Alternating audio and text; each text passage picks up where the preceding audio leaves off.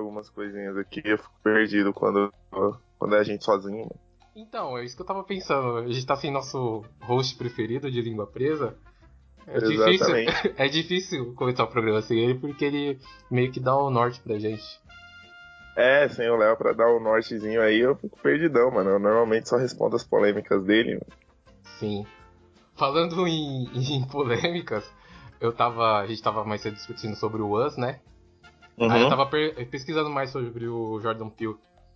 E, mano, ele é casado com a Chelsea Parrott, a Dina Lanette do Brooklyn Nine-Nine. Eu não sabia, Olha só. Você sabia ok, disso? ok. É, Curiosidade, okay, okay. não. é, ele é casado com ela há mó tempão e tal. Eu até vi um negócio legal no Twitter, que na época que saiu o Corra, perguntaram pra ela o que, que ela achou do filme, né? Porque ela é branca, o George Peele é negro, e o filme, pra quem assistiu, sabe do que se trata. Aí ela falou assim: Eu fiquei chocada com esse documentário. Vários segredos de família sendo revelados ali no cinema. eu, falei, mano, boa saída, mano. A menina é muito boa. Ah, é uma excelente saída mesmo. Excelente saída. O pessoal queria apesar meio que... que... Pode falar. Eu, então, eu não, não. Eu gosto muito dela na série, mas eu acho ela uma personagem de. Um. um desculpa, uma atriz de um personagem só, sabe?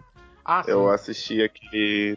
É, aquele filme A Noite do Jogo com ela e, tipo, é a Gina ali no, no coisa. Vai, sempre uhum. vai ser a Gina em várias outras situações. Então, não sei, né? A não ser que ela deu uma de Steve Carell e. É, e então. Porque eu, eu, drama aí. que é o problema dos humoristas, né? Em geral. É um ou outro que consegue ir para outro caminho e desvencilhar de uma, de uma figura, de um personagem famoso, né? Steve Carell é um exemplo. Geralmente, quando você é humorista, você faz uns papéis de drama pesadíssimos, mano. é, muito é verdade, é verdade. Você tem o Jim Carrey no Brilho Eterno, né? De Momentos Sem Lembranças. Você e no Show de Truman também. Mas eu acho que o Brilho Eterno é mais pesado. O Show de Truman ainda tem um tom meio cômico, assim. Mas o Brilho Eterno é pesadíssimo, mano. Aí tem o Steve Carell, né? Que tá fazendo carreira aí nos dramas. Steve Carell, que desde que saiu do The Office não, não faz mais uma comédiazinha sequer, mano. Sim. Até eu vou te dizer, até o Will Smith, quando ele pega para fazer draminha assim, eu gosto bastante, mano, dele atuando. Sim. É que eu, eu acho que comédia é mais difícil do que drama, sabia? É muito mais. É muito mais difícil você fazer alguém rir do que você fazer alguém chorar, eu acho. Eu também acho, eu tenho essa, essa opinião. Tanto que filme de comédia para mim é meio que. É difícil eu gostar de um filme de comédia justamente por isso. Porque o filme de comédia ali você fala assim, ó, galera, você vai sentar sua bundinha aí e eu vou fazer vocês rirem, tá? Tá bom. Aí eu não dou risada e eu falo, que bosta.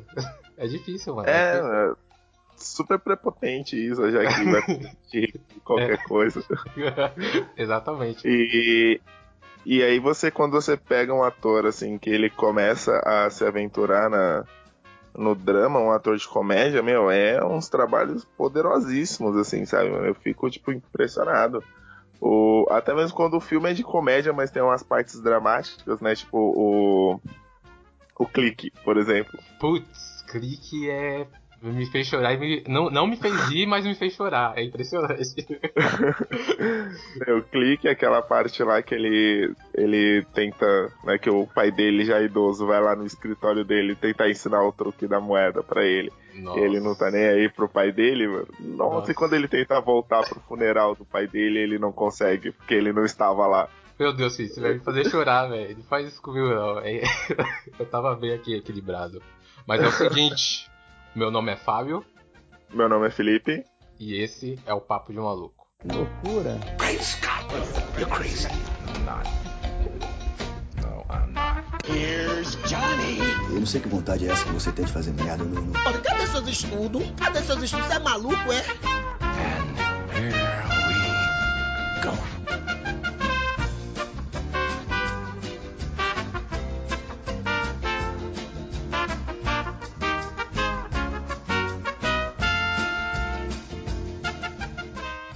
Então, acho que essa é a primeira vez que a gente vai falar sobre um filme só em específico. Espero que continue assim, a gente não desfoque de assunto, é, não tenha devaneios. E a gente tem que criar, acho que um padrão para isso, para falar sobre filmes. Eu acho que um padrão bom a gente começar pela ficha técnica dele e em seguida falar sobre o filme. Livre, o que você acha? Eu acho uma maravilha. Eu vou aproveitar que eu tô com a ficha técnica dele aqui na minha frente. Uhum. Eu já, já mando ela aqui. Então, galera, antes, né, dar um, um oi aí pra todos os nossos 200 ouvintes, mais o mexicano. Tem francês também. Ah, é verdade, agora tem um francês também, galera. Se estiverem usando VPN, fale pra gente na seção inexistente dos comentários, por favor. Porque ah, assim a gente não se ilude achando que está com uma carreira internacional aí. Exatamente. Surgiu até um, um cara da Espanha, um, um ouvinte da Espanha. Não sei. a gente tá muito internacional. Mas enfim. A gente tá muito internacional, mais internacional que a Anitta. Vamos fazer o nosso checkmate também? Dos podcasts? Vamos fazer o nosso checkmate dos podcasts. A gente fala de Ans, de Corra e. Termina com Nascer de uma Nação. Exatamente, Nascer de uma Nação. Pra pegar todos os públicos, né? É. Pesado, hein? É, eu sou negro, eu posso. Nem fodendo! Tá, tá. É, então, hoje a gente vai falar do A Ghost Story, que foi traduzido aqui no Brasil pra. Não foi pra História de Fantasma, infelizmente. Foi. Deixa eu só precisar aqui. Sombras da Vida. Sombras da Vida, exatamente. Obrigado, Sombras Vida. Sombras da Vida. E eu vou te falar que eu gostei. Você gostou de Sombras da Vida? Parece uma série do SBT, sabe? Sim, sim, sim. Eu gostei porque o cara que deu esse título, ele realmente assistiu o filme e ele entendeu o filme também. Eu, eu gostei, mano. Mas é bem SBTzão mesmo. É. É, não, realmente, né? E so, bom, se você parar pra pensar, a sombra da vida é um fantasma, né? Então, Exato. eu preferi histórias de fantasma. Ia ah, não, mais, com, mais com literal. Certeza, com certeza. Porque é a história de um fantasma, né? E uhum. o filme, ele conta a história realmente de um fantasma, que é o recentemente falecido marido, não acreditado com o nome, que é interpretado pelo Casey Affleck, que ele morre num acidente super aleatório, que tipo, não, nem é explicado, ele simplesmente morre. E o fantasma, né, ressurge como um fantasma, e é aqueles fantasmas de desenho animado, né, que tem um, é um lençol com um buraco nos olhos, assim, é uma decisão é, super estranha de, de design, mas funcionou muito bem. Muito bem, muito bem mesmo. Porque se fosse o Casey Affleck só, tipo, no Ghost, sabe? Sim. Eu não sei como eu reagiria, velho. Ia ser meio estranho. É, e faz parte também da temática do filme, né? Justamente por ele não ser um ser inexpressível, ele só ter né, o, só o lençol com dois buracos no olho, depende muito da, da fisicalidade do ator para passar qualquer tipo de emoção. E também se o Casey Affleck foi embora dos, durante as filmagens aí, sei lá, tratou com alguém, não foi prejudicado com isso, continuaram a gravar de boa, sem nenhum problema. E aí ele vira um fantasma, volta para casa e a gente tem a história do filme. Então, é, foi lançado em 2017 o, a direção é do David Lowery. Ele participou praticamente de todo o processo de criação do filme, desde o roteiro, produção e direção. Os atores são muito amigos dele, né? Porque esse tipo de projeto mais autoral, ele não ele não rende muito na bilheteria, né? Então não é Sim. é qualquer ator que vai querer participar do, desse projeto. Então ele chamou os camaradas dele, chamou a Rooney Mara, que faz a esposa, chamou o Casey Affleck, que são os dois nomes de peso do elenco, e gravou o filme basicamente de forma semi-caseira, né? Tirando um efeitozinho especial aqui ali, um time-lapse e algumas coisas, mas o filme não, não é tão grandioso, né? É, nesse aspecto. É realmente um filme que dá para você fazer em casa, tendo um, um, software de edição ali, você consegue trabalhar bem. É bem simples assim, muito bom, inclusive teve um orçamento de 100 mil dólares, então, tipo, foi baratinho pros padrões norte-americanos. Aí dá um pão com mortadela pro Casey e pra Rooney, que são amigão, né? Só dá um lanche ali pra eles e, e, e põe os 100 mil na, nos efeitos. Exatamente, eu tô vendo aqui na, na, na, ficha técnica aqui do filme que teve uma participação da Queixa no, no filme. Eu nem percebi ela lá. Você percebeu? Eu também não. Porque, assim, você falou aí do Rooney e da Casey. Fora eles, eu só lembro do cara que faz o monólogo lá na frente. Que inclusive é um monólogo excelente que a gente vai falar mais sobre depois. E só, velho. Não lembro mais de personagens lá. Assim. Principalmente com diálogo. Porque esse, esse filme em específico tem muito pouco diálogo, né? Sim, pouquíssimo diálogo. Pouquíssimo é, diálogo. é um filme muito, muito interpretativo também, né? Ah, sim, é. Tem aquele negócio que a gente tava conversando até hoje mais cedo sobre as camadas do filme, né? Você interpretar.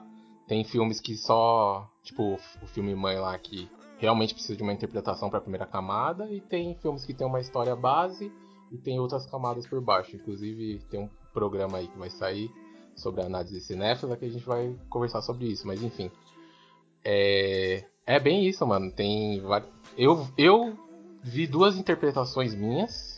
Duas não, uma minha e outra que eu vi o pessoal da internet comentando, mas daí a gente deixa mais pra frente também.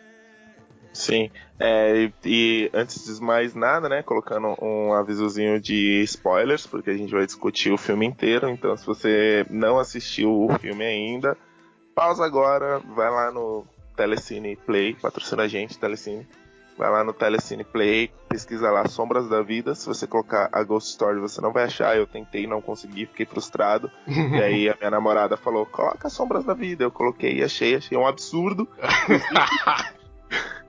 que o aplicativo não reconhece o nome original do filme. Ai. Mas assiste lá, é rapidinho. O filme tem uma hora e meia, vai passar muito rápido. E aí depois vocês voltam e continuam o podcast. É isso aí. Belo aviso, Sr. Felipe. Então, você esqueceu de falar que era da A24, né? É uma coisa que a gente não falou. Esse, essa, esse selo maravilhoso aí com filmes excelentes. Compete com a Blumhouse, pra mim. Eu ainda prefiro a A24 que a Blumhouse, mas.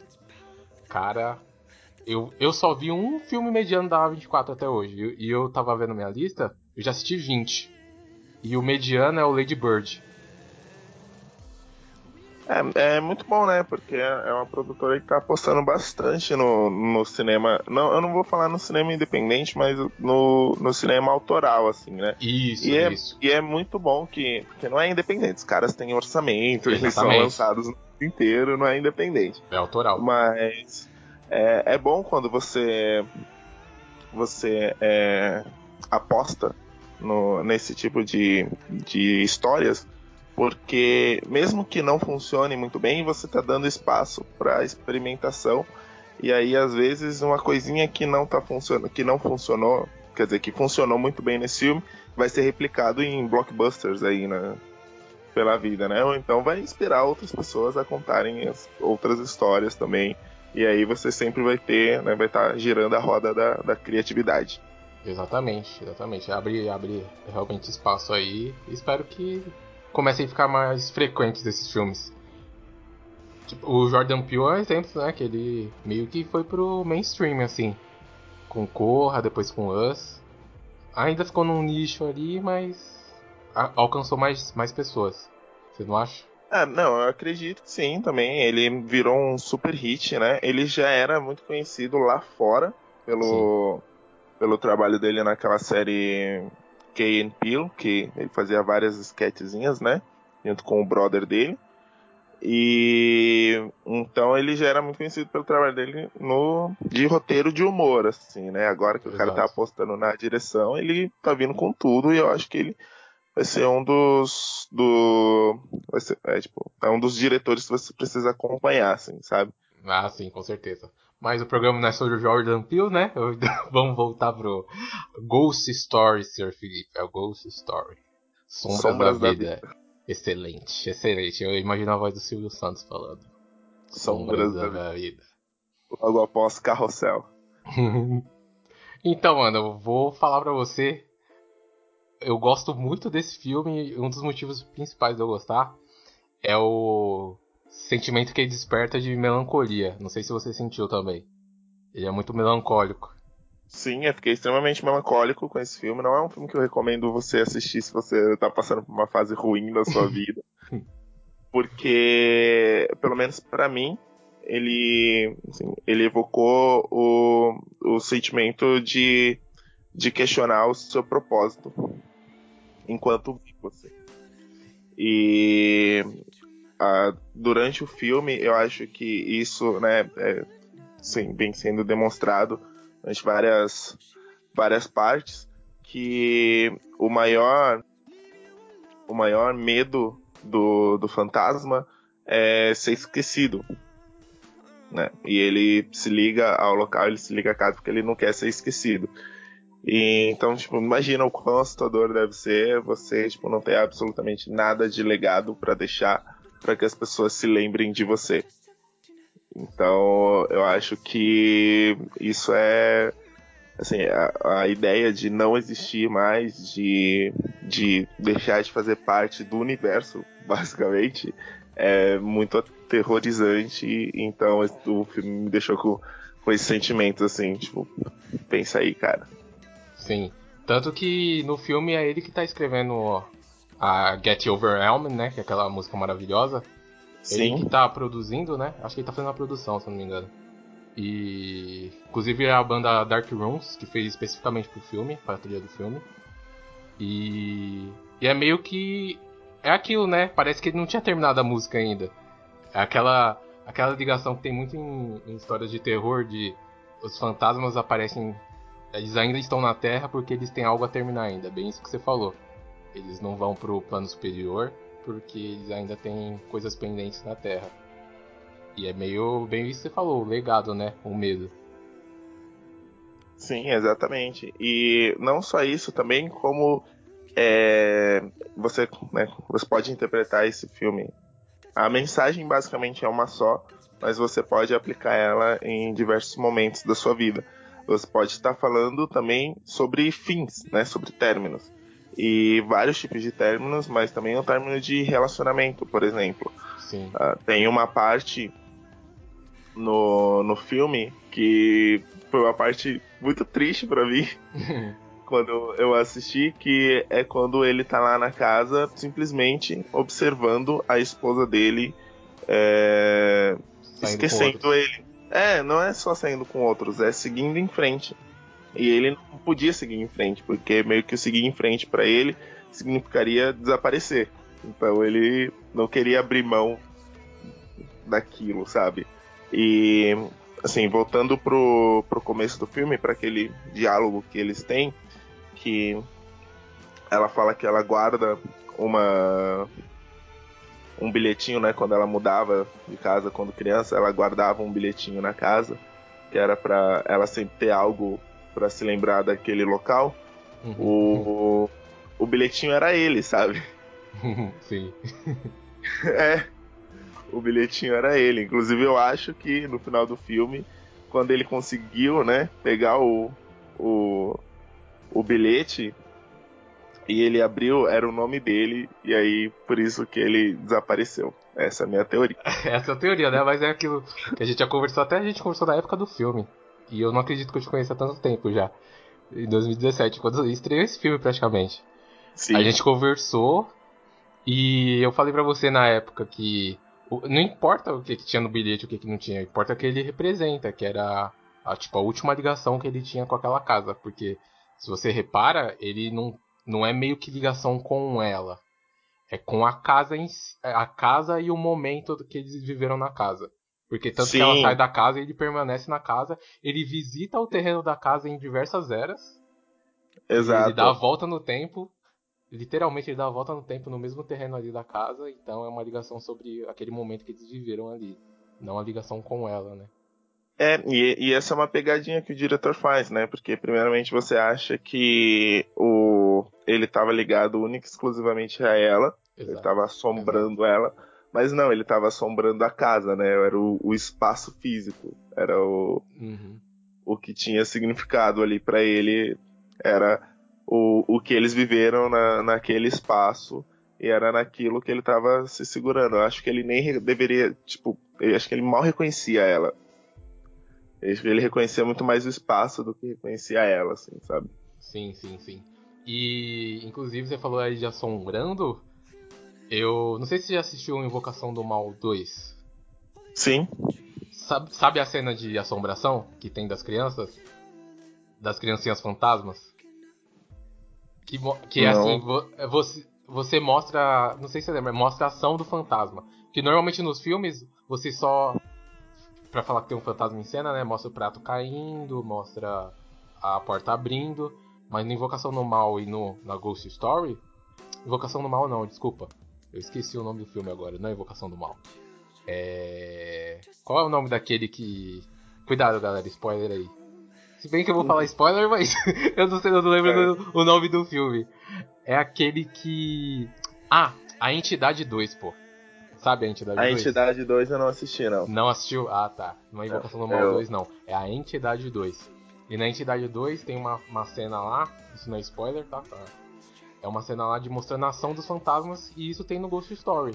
De tá aquela família lá no jantar e mostra e é muito bom porque corta pra visão da família, onde não tem nada, né? E depois corta pro nosso fantasminha camarada jogando os pratos na parede e fazendo o Aue lá pra assustar as pessoas. Eu achei eu, eu gosto muito disso, de você ver a ação do fantasma. O que eu achei muito bom também no, nessa parte é que você não você não se irrita com ele. Tipo, você acha certo. Uhum. Porque como você tá ali, tipo, torcendo pro, pro fantasma, né? Porque você tá vivendo a dor dele, você acha errado aquelas pessoas estarem ali, tipo, invadindo o espaço dele. exatamente, exatamente. Ele, ele é, o, é, aquele, é aquele negócio que a gente já conversou uma vez. A gente tá acompanhando ele, né? Ele é os nossos olhos ali, ele, ele é os nossos olhos. Então, a gente tá com ele, cara. Você tá certo. Tá certo, tem que expulsar Sim. esse pessoal daí. Exatamente, porque tipo, a casa é dele, sabe? E uma coisa que, assim, eu fiquei tipo, super admirado no filme, que foi uma coisa que eu acho que eu não vi em nenhum outro filme sendo trabalhado dessa forma, é a passagem de tempo. Sim. Sim, inclusive é um ponto que eu quero entrar aí, que é a minha, a minha interpretação do filme, sobre o tempo em si. Tudo isso que a, a, você falou aí se, se enquadra na teoria que eu tenho, porque querendo ou não, término, recuperação, recuperação de um término, é, luto, tudo se resume ao tempo, né? Tem, tem fases, fases desses términos desse, do processo e o tem, só, só com o tempo que você passa por essas fases. E o filme trabalha muito isso na parte técnica e na parte do discurso dele. Porque você falou assim, a gente até comentou anteriormente sobre ele viajar lá no tempo, literalmente ele viaja no tempo, sobre as eras no mesmo terreno, tanto que tem até uma parte lá que ele visita quando era só terreno e tem a família lá de. Sei lá, uma família antiga lá, né? Que tá prestes a construir a casa e tem um, um fim trágico. Ele chega lá quando era tudo mato. Era tudo mato, exatamente. Esse realmente, ó, eu tava aqui era tudo mato. e depois ele vai mais pro, ele vai pro futuro, onde ele vê prédios sendo construídos ali, né? E depois ele termina o ciclo voltando para casa na época que ele saiu. Então, tem até o discurso lá do do cara na festa que tem que tá tendo uma festa na casa, né? E o, o fantasminha tá lá sempre sempre observando, porque ele, ele é a gente, né, nos nossos olhos. E o cara faz um discurso meio sobre isso. Um excelente discurso, inclusive, um monólogo, que é sobre o tempo, sobre legado, que o Felipe bem comentou no começo, sobre. e o ciclo, né? O ciclo da vida. Que todo mundo vai morrer, todo mundo quer. quase todo mundo quer deixar um legado, né? a importância que todo mundo quer ser lembrado. E tem aquela cena maravilhosa, o Felipe vai lembrar, dele parado enquanto vai avançando eras. Eras, eras não, é, vários meses, que é ela saindo da casa, entrando na casa.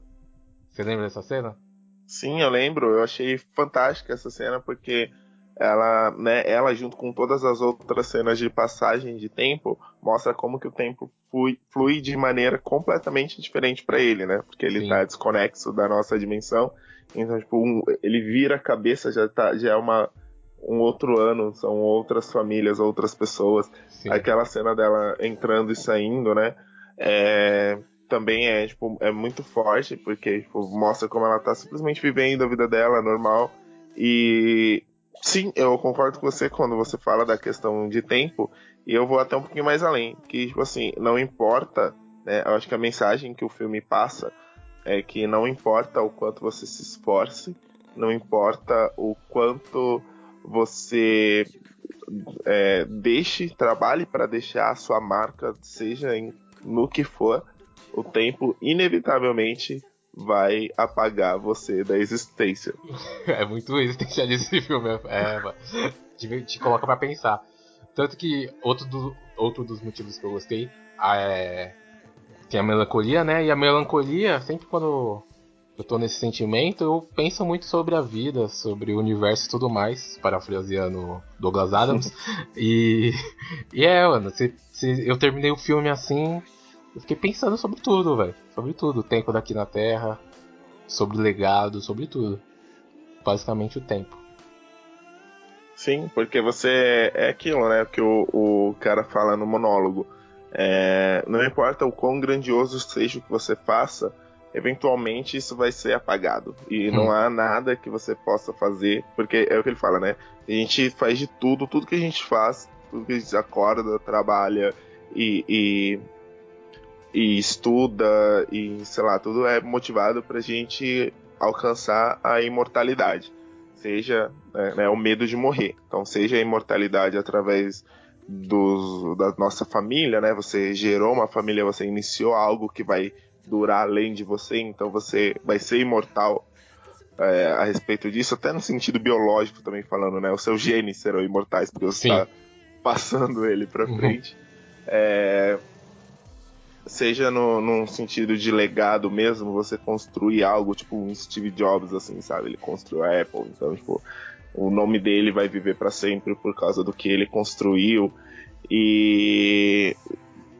Tipo, ou numa música que você compõe que vai durar gerações além da, da sua morte, como vários compositores clássicos aí que, tipo, mano, os caras morreram há centenas de anos atrás e a gente ainda escuta e toca e reproduz a, as músicas deles.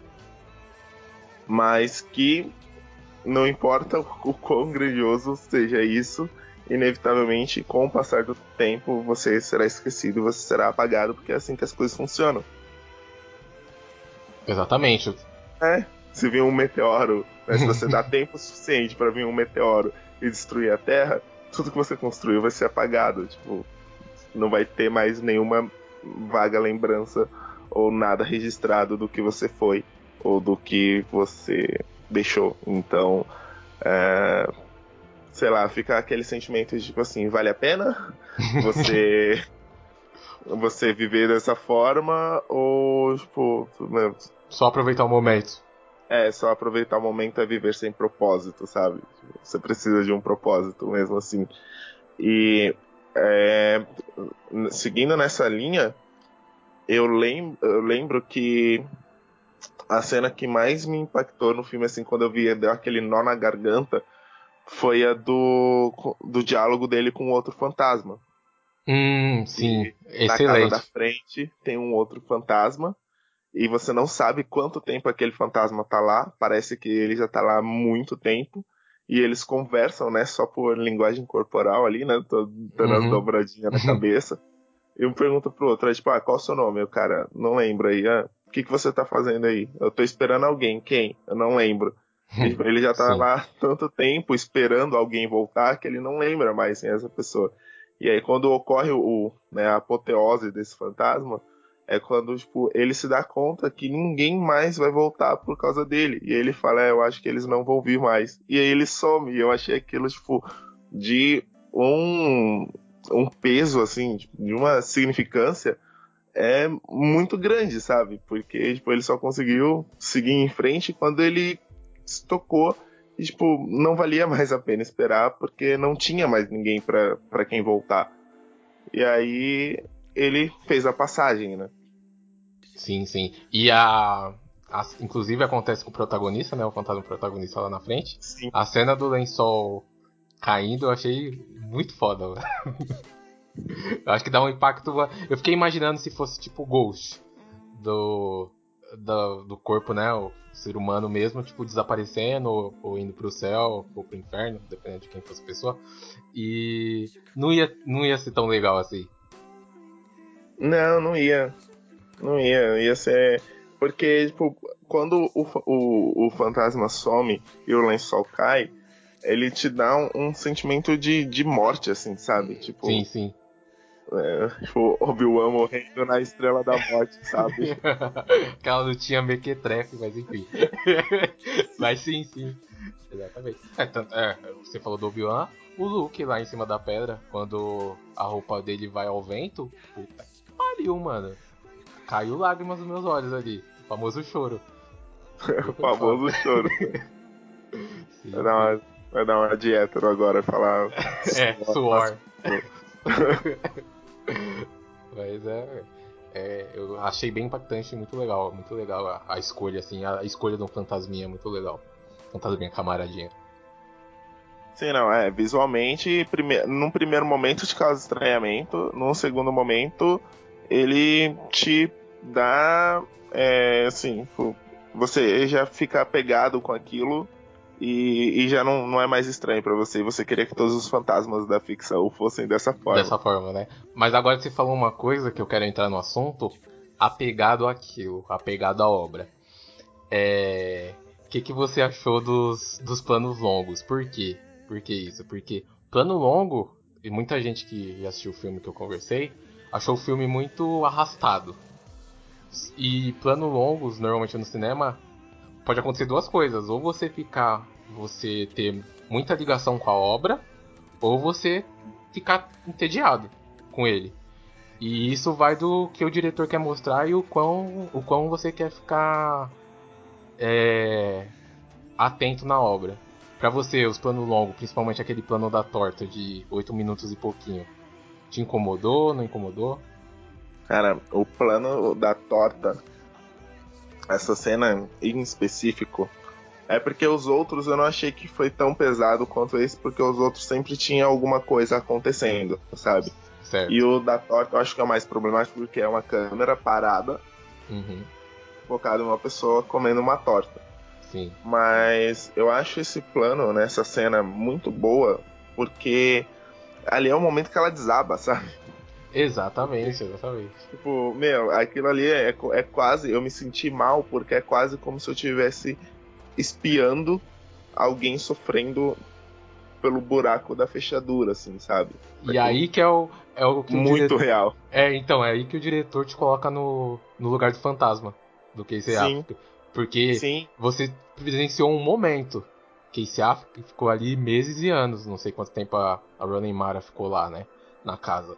Mas ele ficou observando, observando ela. E eu, eu realmente gostei muito da cena, inclusive foi ali que eu me conectei com o filme. Depois daquilo ali eu não vi mais nada ao meu redor assim. Eu fiquei bem conectado. E o fato dela estar tá comendo a torta lá impulsivamente até vomitar eu falei, tipo, é um trabalho. Eu achei um trabalho foda de você mostrar como ela tá trabalhando com luto ali. Como que ela tá processando o luto. Tipo, meio que a torta referenciando o vazio que ela tá sentindo, você comendo por impulso ali. E chegou no momento que você nem percebeu, você tá já entalado e, e acaba com ela indo lá pro banheiro.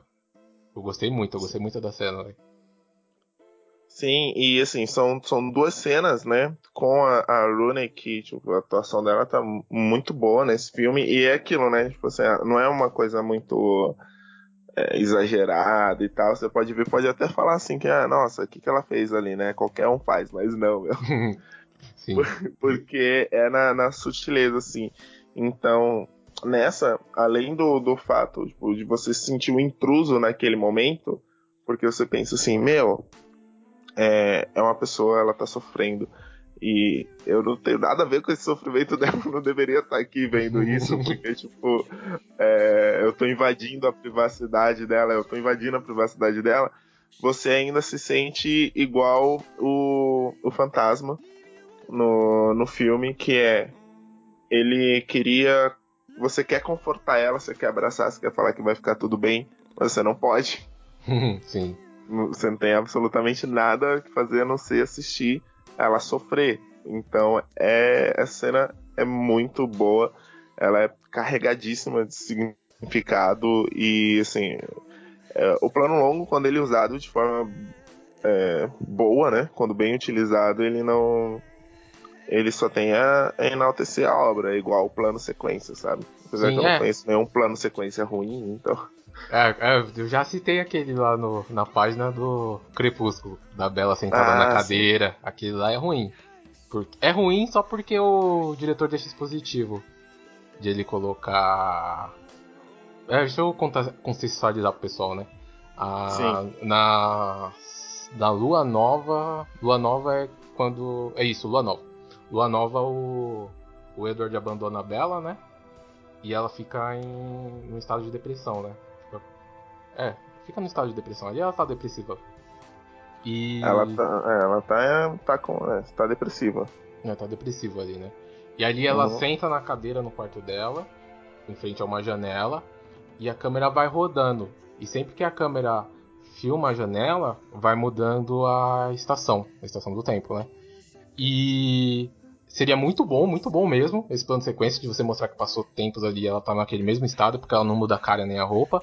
Mas o diretor faz questão de colocar, tipo, setembro, outubro, novembro, uma legendinha ali.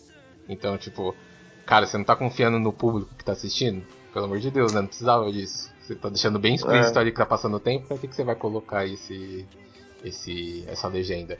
E Ghost Story não faz isso, tanto que corta a cena, pode ter passado meses ali, principalmente aquela cena que a gente comentou dela saindo de casa e entrando ali, que no, é uma técnica do cinema que se chama elipse, de você corta a cena, pode ter passado 10 anos, pode ter passado um dia, pode ter passado uma semana. Você vai saber, você vai saber disso com o contexto da cena a seguir. Então, Isso. então eu acho bem muito bom, muito bom, mano, essa técnica que eles usaram, muito bom. E é aquilo, né? Não importa muito bem você saber quanto tempo se passou, só que muito tempo se passou. Sim. sim. Então, é, Você você colocar a rotina dela ali, ela vivendo, né? E ela voltando a viver normalmente. Porque ali você viu ela superando todas as fases do luto, assim, né? Primeiro ela, ela tava em negação, Sim. e qu- que é quando acontece, ela se recusa a, a ver o corpo dele. É, ela vai até lá, mas ela não levanta, ela não, não olha embaixo do lençol, né? Ela acha que... E aí. Ou ela olha, não sei agora. agora Não lembro, confuso. não lembro se ela olha ou não, mas não é, não importa tanto. mas ela tava Isso. meio que que é que é que foi uma morte tão repentina assim, ele era tão novo, foi uma morte entre aspas muito besta. Então é- Sim. é realmente algo que você, que você não não espera mesmo, não espera mesmo. Exatamente. E aí depois ela né, entrou naquele processo de, de raiva, que é quando ela come a torta desesperadamente e, e, e fica né, completamente é, sem chão. E aí depois ela né, tem o- um período de, de depressão em que ela não quer sair, não quer ver ninguém, quer ficar só deitada, cheirando as roupas dele, cheirando o lençol e tal. E depois finalmente ela entra, né, na aceitação, que é quando ela doa as roupas dele e começa o processo de mudança para abandonar a casa, né?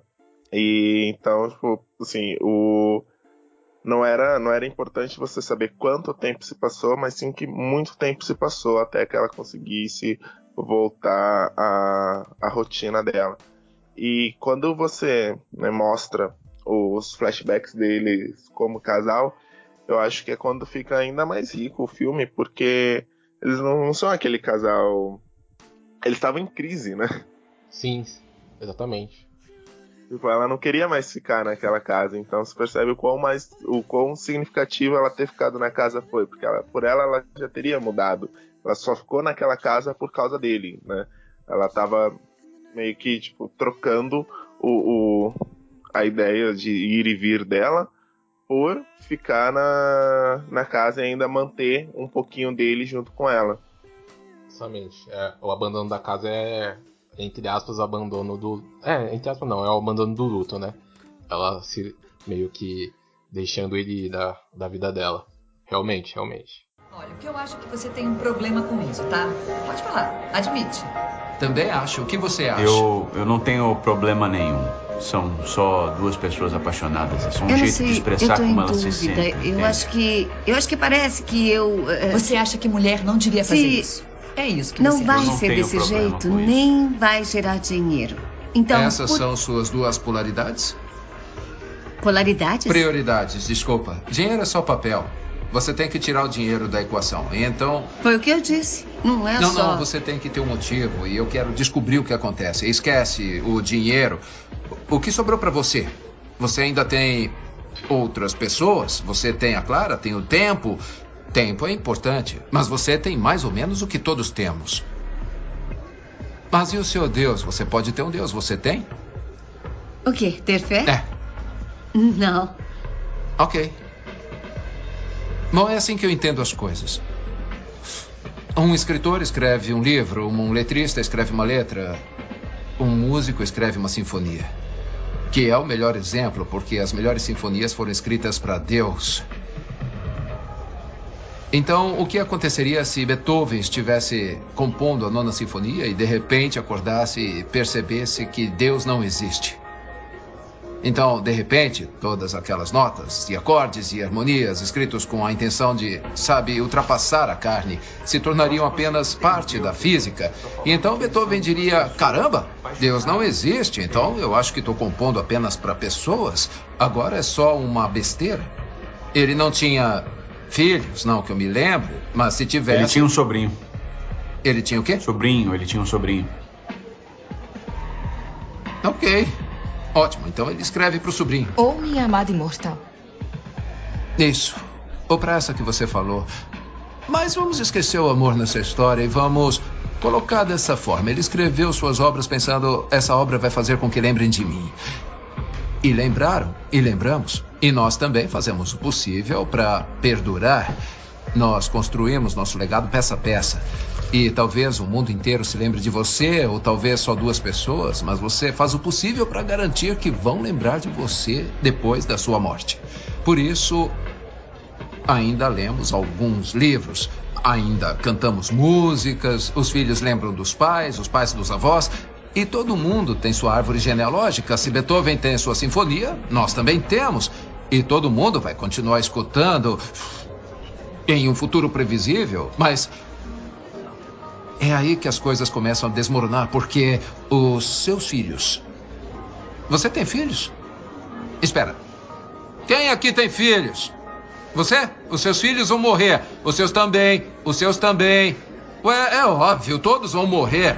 E os filhos deles vão morrer. E por aí vai, por aí vai. E aí vai acontecer uma grande. Uma grande movimentação tectônica. Yosemite vai explodir e as placas tectônicas do oeste vão mudar de lugar. Os oceanos vão subir, as montanhas vão cair, 90% da humanidade vai morrer de uma só vez. E isso é ciência. Quem sobrar vai ter que morar mais alto. E a ordem social vai acabar. Nós vamos nos tornar catadores, caçadores e coletores. Mas pode ser que alguém, alguém, algum dia cantarole uma música que conhecia.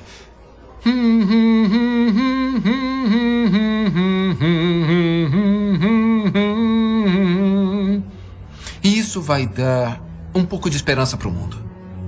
A humanidade vai estar quase desaparecendo, mas vai resistir um pouco mais porque alguém cantarolou uma música em uma caverna. E a estrutura do ouvido deles vai fazer com que eles sintam algo além do medo, raiva ou ódio. E a humanidade vai seguir em frente e reconstruirá a civilização novamente. E agora você está pensando em terminar aquele livro. Mas ele não vai durar. Porque pouco a pouco o planeta vai morrer. Em alguns bilhões de anos, o Sol vai se tornar uma gigante vermelha e engolir a Terra um dia. Isso. Isso é um fato. Bom, até lá pode ser que a humanidade já tenha se mudado para outro planeta diferente. Eu espero que sim. Talvez a gente possa descobrir como carregar todas essas coisas de valor conosco. Eles tiraram uma foto da Mona Lisa. Se alguém vir misturar um pouco de poeira alienígena com cuspe e pintar alguma coisa nova, o ciclo vai continuar. Mas isso também não importa, porque mesmo se alguma forma da humanidade levasse a gravação da nona sinfonia de Beethoven até o futuro, o futuro daria em um beco sem saída. O universo vai continuar expandindo até um dia destruir tudo o que importa com ele. Todo o seu esforço, tudo aquilo que você e um estranho do outro lado do planeta compartilharam com um estranho do futuro que mora em outro planeta totalmente diferente, mesmo sem saber, tudo aquilo que fez você se sentir importante ou com orgulho, tudo vai sumir. Todos os átomos dessa dimensão vão ser desintegrados por uma força simples assim. E todas as partículas destroçadas vão se contrair de novo. E. O universo vai se juntar de novo em um grão tão pequeno que nenhum de nós pode ver. Então, você pode escrever seu livro, mas as páginas vão queimar. Você pode cantar uma música e passar à frente. Você pode escrever uma peça e torcer para que se lembrem dela e continue encenando. Você pode construir a casa dos seus sonhos. Mas um dia tudo isso vai ter tanta importância quanto cavar um buraco no chão para construir uma cerca ou ou fazer sexo, que é praticamente a mesma coisa.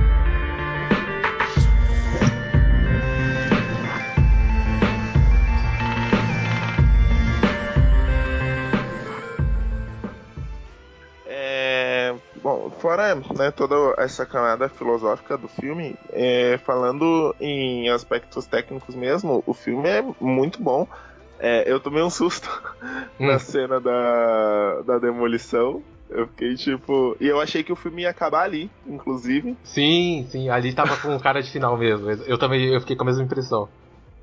Eu achei que o filme ia acabar lá, tipo, pronto, agora já era, vai ser aqui que acabou, a casa foi destruída, a mina já foi embora, não tem mais o que fazer, né? Sim. Só que não, né? Parece que a ligação dele era tão forte que é, era o terreno, o local. É, era o terreno, é, tava na raiz ali, na raiz. Sim, tava. E, e não era uma obsessão só dele, né?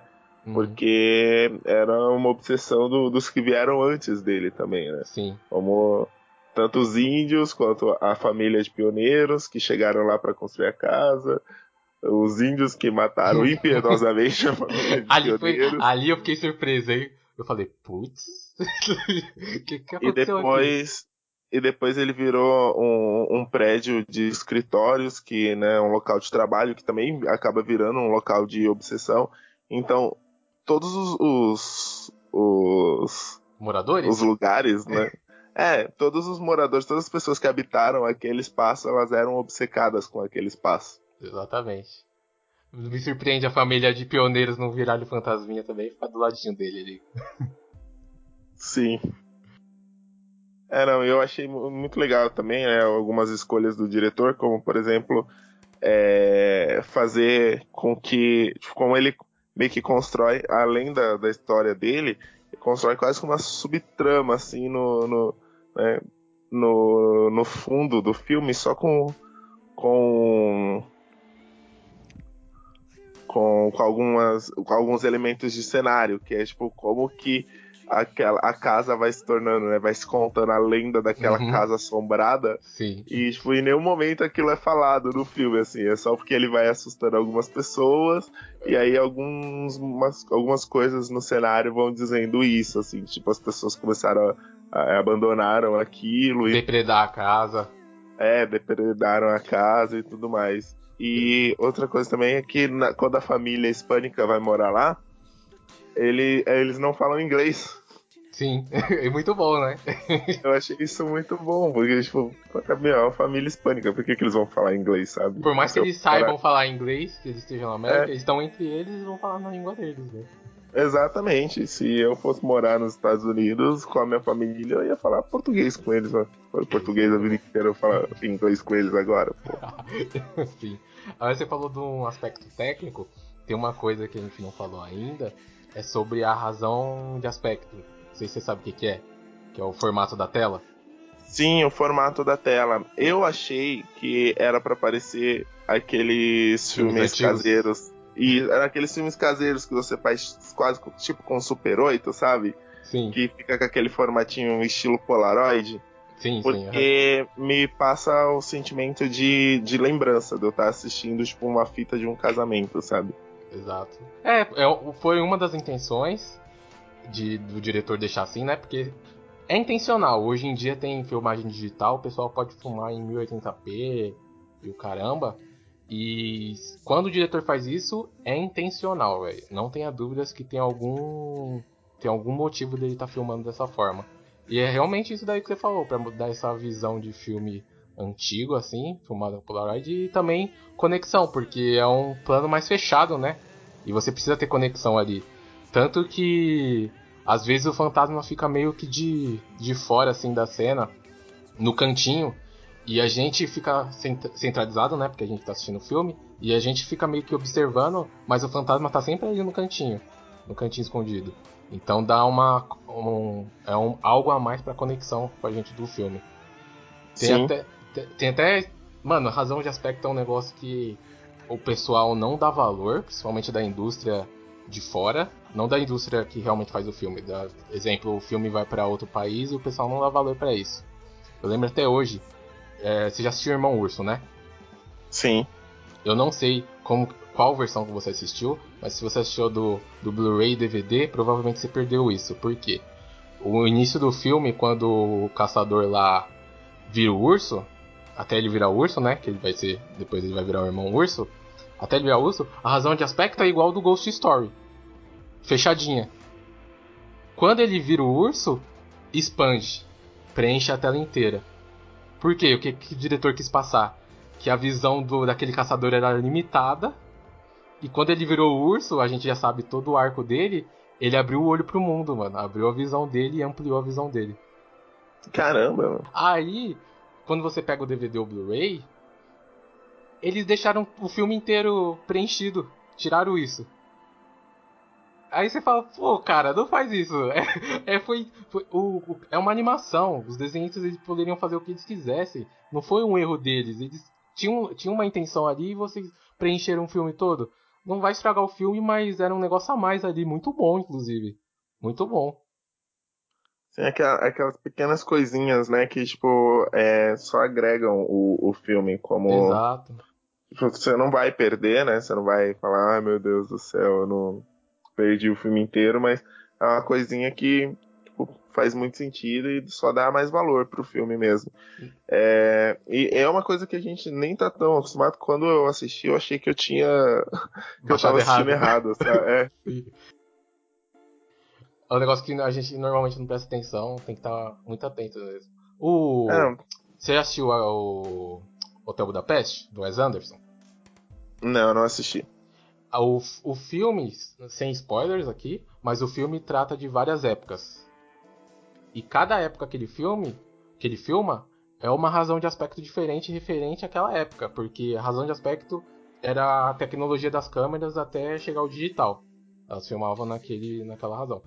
Aí, quando chegou o digital, os diretores começaram a usar isso como, como fórmula narrativa. E o Wes Anderson usou isso. Cada época ele filmou da forma que a época era filmada. É muito bom. Caramba. E, e, tem vários diretores que, tipo, né? Diretores que eles passam até por, por chatos, assim, porque eles querem preservar os formatos antigos. O Tarantino é, um, é o próprio, né? Que... É, ele tem película em casa, Ele detesta a filmagem digital. Ele filmou os Oito Odiados no maior formato possível, assim. Não Sim. tem cinema que. Não tem cinema para passar, é para reproduzir o filme, mano. Só alguns lá nos Estados Unidos. É, mas é, é isso mesmo. E é uma coisa que você fica assim, meu Deus do céu. Tipo, alguns eu penso assim, né? Poxa, precisa, né? Por exemplo, os Oito Odiados. Precisava, porque ele fazia, pegava umas tomadas, né? Umas muito amplas, assim, tipo. Sim. Panorâmicas mesmo, né? Tinha numa. Num lugar fechado todo. Você tinha toda a taverna lá, o bar que eles estavam, com todos os personagens, um em cada canto. Então, tipo, você Sim. precisava de uma tela grande mesmo. E para você ver como o Tarantino é foda. Eu sou fanboy do Tarantino, mas, cara, normalmente o pessoal usava essa, esse tipo de filmagem para filmagem externa, os filmes de faroeste, etc. Você pegar um ambiente gigante, uma floresta, a natureza, né? Aí o cara me pega essa técnica de filmagem e coloca numa cabana minúscula. Só pra você ver a reação de todos os personagens. Porque quando tava um personagem conversando, tinha outro lá no cantinho fazendo uma coisa que era importante pra trama mais pra frente, e tinha outro ali também fazendo outra coisa, ninguém tava parado assim. Isso, cara, muito, muito bom, mano, muito bom. E só voltando para um último aspecto do filme que a gente não comentou, só falou por cima, da trilha sonora do filme, principalmente a música original que foi composta para ele, que é a I Get Overwhelmed, que ela faz parte da narrativa do filme. Ela é feita pelo, né, é composta pelo personagem principal no filme. E a a esposa, que é a Neymar, ela escuta essa música pouco antes dela né, começar a voltar à rotina dela e decidir sair da casa. E a letra, ela basicamente fala que sobre uma pessoa que ficou sobrecarregada, e isso diz muito sobre o relacionamento dos dois. E era uma música que ele estava compondo para ela. Então, tipo, é, é, a música ela encaixa perfeitamente na narrativa e, e, e completa ainda a história. E eu não, não lembro de de outro caso, a não ser em filmes especificamente musicais, em que a música é, complementa tanto a narrativa desse jeito. Sim, sim, é. É, nos filmes musicais é óbvio, né? Que normalmente o pessoal faz música pro filme, mas em outros. É que é meio, é meio raro, né? Pegar outros filmes que eles, eles fazem uma música específica para ele se não, se não for filme musical. Eu só lembro do Ghost Story mesmo que não é musical e fizeram uma música só pra ele. Eight Mile pode ser considerado musical? É musical, é musical, é sobre música, né? O Ghost Story não, o Ghost Story não. É, realmente, talvez seja o primeiro. Não sei, eu não assisti todos os filmes da, da face da Terra, infelizmente. Mas Sim. do meu radar, eu não lembro de outro, não. Que tem uma música. É, eu também não tô conseguindo me, me recordar de nenhum outro filme que tenha uma música composta especificamente para ele e que faça sentido na narrativa, assim, sabe? É, e que não seja sobre música, né? É, acho que a gente tem que prestar mais atenção aí no Oscar de melhor canção original. É, normalmente você vê ganha, ganha musicais, né? É. Normalmente é são musicais. Né? Agora você me fez lembrar do, do Shallow, mano. Já tinha esquecido. Aquela, aquele algoritmo excelente. É, vai, restar, vai ficar mais três semanas na sua é, cabeça aí, Shallow. Sim, sim, sim, com certeza. Com certeza, Shallow. É, eu, eu ia falar sobre as músicas do, do A Star Wars Born, mas, tipo, né, é um musical também. É que na minha cabeça o musical é quando você é, tem a, a, palavra cantada, sabe? Sim, o pessoal começa a cantar do nada e dançar. Isso, quando você tem um filme que envolve música, mas, tipo, que fala sobre música, mas a música é tratada de forma normal dentro do filme, aí eu não considero muito um musical, porque, tipo. É, não, realmente não é um musical, mas a gente só enquadrou aqui pra, pra facilitar. Mas é. Tem outro termo, é tipo um filme sobre música, não musical. Musical realmente é o pessoal dançando e cantando do nada. Inclusive é um dos meus gêneros favoritos. Doesn't. Just emptiness. No place like home, just a fucking mess. Bom, é isso aí, seu Fábio. Como o Léo não está aqui, mais alguma consideração a fazer? Não, não tenho consideração nenhuma. Assistam Ghost Story. Eu acho que se você ouviu até aqui sem assistir Ghost Story, ainda vale a experiência, ainda vale. Ainda você vale parou, a experiência. É. O filme ele vai passar uma mensagem muito própria para você. Sim, sim. É, assistam com ambiente adequado, sem distrações. Por favor. Todo filme precisa de uma conexão, mas esse é mais, mais que os outros ainda. Sim. Esse filme, ele precisa. Ele usa muito silêncios. Então, se Sim. você não, não estiver num ambiente silencioso, você não, não vai conseguir ficar imerso no filme. É, e aí você pode perder a experiência e até achar o filme ruim porque houve, houveram distrações, só que você não percebeu que foi pelas distrações que você não se conectou com o filme. Então preparem o ambiente certinho aí e curtam essa obra magnífica.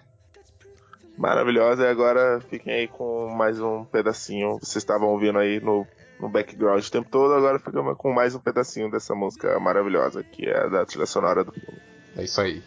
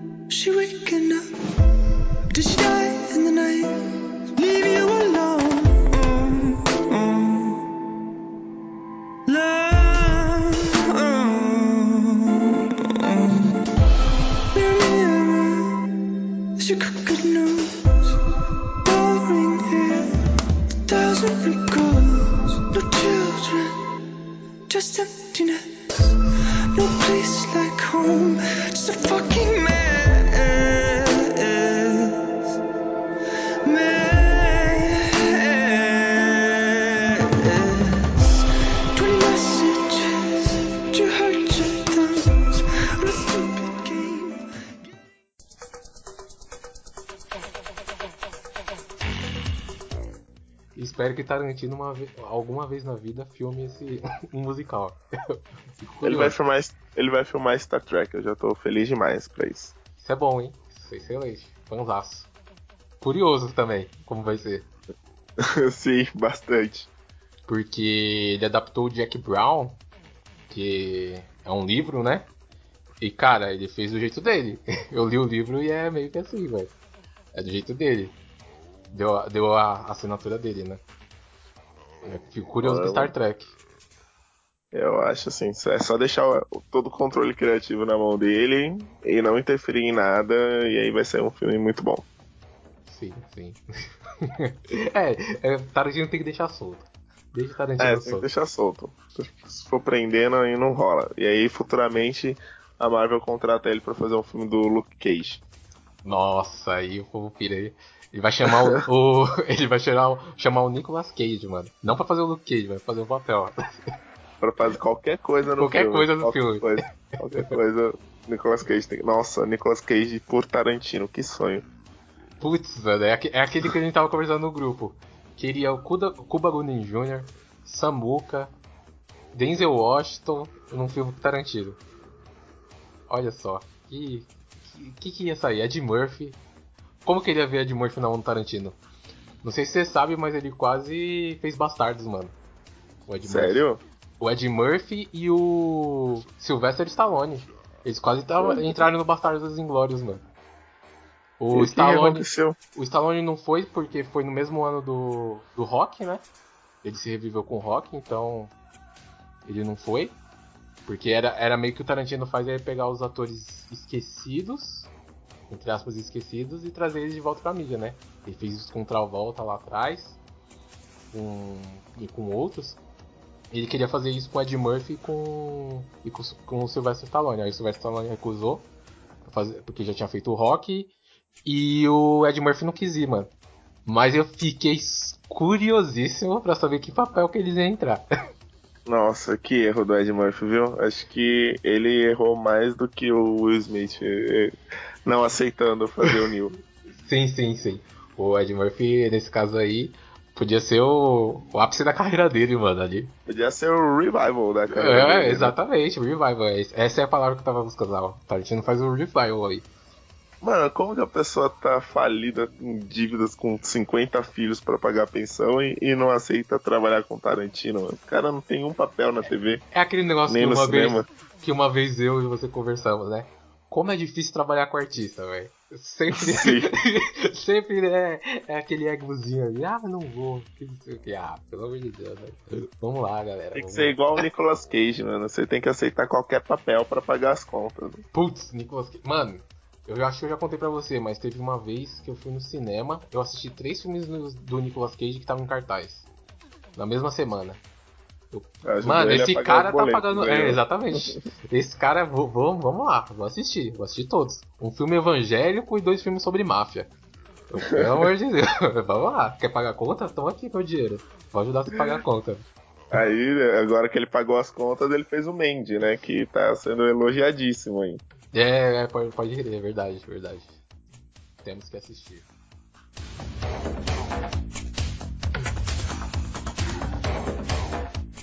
E acho que a gente, esse foi o que a gente menos, tipo, divagou, então nem tem muito corte pra fazer. Não, não, é, realmente a gente. E meio quando a gente devagava, a gente. a, a gente meio que voltava já. Não, não, vamos voltar Era, aqui. Era o fantasma do Léo mandando. É, exatamente, fantasia do Léo no canto assim, galera. Volte É. pro assunto. Volte pro assunto pra não ter um programa de quatro horas sobre nada. Sobre tudo Sim. sobre nada. Mano, quando, quando chegar o dia de eu terminar de editar o de anime, você vai ver, meu. Ficou quase uma hora só ele e o João Paulo discutindo por que que, Olha a treta! por que, que o Naruto não dava pra dar.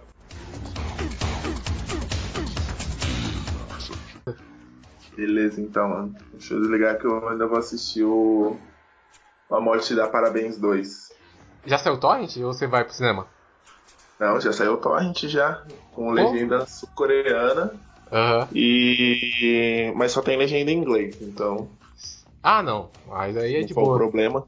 Não É, é um problema. E eu eu- mano, gente de confiança falou que o filme é muito, muito bom. Inclusive parece que o pessoal, que o diretor, gravou três filmes. Tipo, três filmes. Tipo, fizeram com tipo o. De Volta pro Futuro, sabe? sei. Quando ele gravou o primeiro, ele já gravou mais dois em seguida, porque parece que os três têm ligação e tem uns negócios muito foda. Eu tô curioso, velho. Caramba, mano. Eu tô tô curiosíssimo. curiosíssimo também. Porque eles falaram assim, não acredito, velho. Porque o primeiro eu achei bom, mas nada demais, sabe? Achei bom. Aí agora o pessoal falou que, putz, tem o dois e o cara gravou três filmes quando gravou o primeiro e tudo tem ligação foda. Eu, mano, Não, tá prometendo. primeiro, o primeiro eu achei surpreendentemente bom, sabe? Tipo, Sim. fiquei muito surpreso por ser tão bom primeiro. Ah, sim, sim. não, não, não imaginava. Sério, eu fui assistir muito despretensiosamente. Não, mentira, eu já tava num hypezinho por causa do trailer. Porque eu tava carente de, de slasher, né? Por causa. Tinha revisitado o pânico. Peraí, deixa eu. Ô, gato, filha da. Tadinho do gato. Não, ele tá subindo na prateleira de, de aqui, O mano. exorcista, maluco. O gato no teto. Ele tava tentando ir pro teto mesmo, porque tem um inseto lá, ele tá louco. Assim. Caraca, o gato, o gato, mano, tá com, com meus Zebu. Ah, ele tá até dando umas miadinhas aqui, é o miado de caça dele. ai, ai. Mas é isso, Felipe. Um bom filme pro senhor, tá? Aproveita aí essa obra. Depois você só me fala se é bom, muito bom ou ruim, tá? Só fala isso. Beleza, fala assim. Falou, mano, abraço. Falou, até.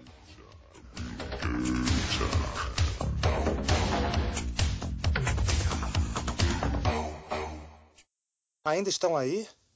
Já acabou. Pode ir embora.